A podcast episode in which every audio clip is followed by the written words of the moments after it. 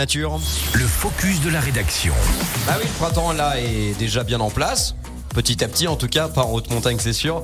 Et donc, un record à battre pour la fête de la nature 2023. L'an dernier, 107 acteurs avaient partagé leur amour, leur connaissance de la nature à travers pas moins de 782 animations sur 246 lieux en Auvergne-Rhône-Alpes. Un appel à organisation est lancé pour la prochaine édition, Émilie. Et cette année, la fête de la nature est prévue du 24 au 29 mai, soit le rendez-vous national incontournable dédié à la biodiversité. Un grand rendez-vous qui se déroule chaque année la quatrième semaine de mai partout en France. Au programme des animations gratuites permettant à des centaines de milliers de participants de vivre une expérience de la nature. Que vous soyez bénévole, élu des territoires, enseignant, entrepreneur, acteur de la transition écologique, professionnel du tourisme ou encore particulier passionné, vous êtes tous invités à organiser une ou plusieurs animations. Dépêchez-vous, vous pouvez vous inscrire jusqu'au 17 mai et ainsi obtenir le label national. Alors si on veut se lancer, quelle est la marche à suivre? Eh bien, il faut annoncer votre événement sur fêtedelanature.com.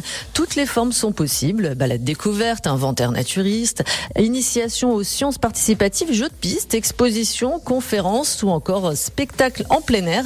Un seul objectif, amener le public à se rendre dans la nature pour l'observer, en apprendre davantage sur la biodiversité, le tout dans une ambiance conviviale et festive. Et pour obtenir le label national Fête de la Nature, l'événement proposé doit tout de même respecter un fil rouge, soit faire progresser la connaissance sur la nature et la protection de la biodiversité, se dérouler en extérieur au contact direct de la nature et ce du 24 au 29 mai et bien sûr être gratuit et ouvert à tous. Bien évidemment, merci beaucoup, Émilie Bellet. 7h17. D'ailleurs,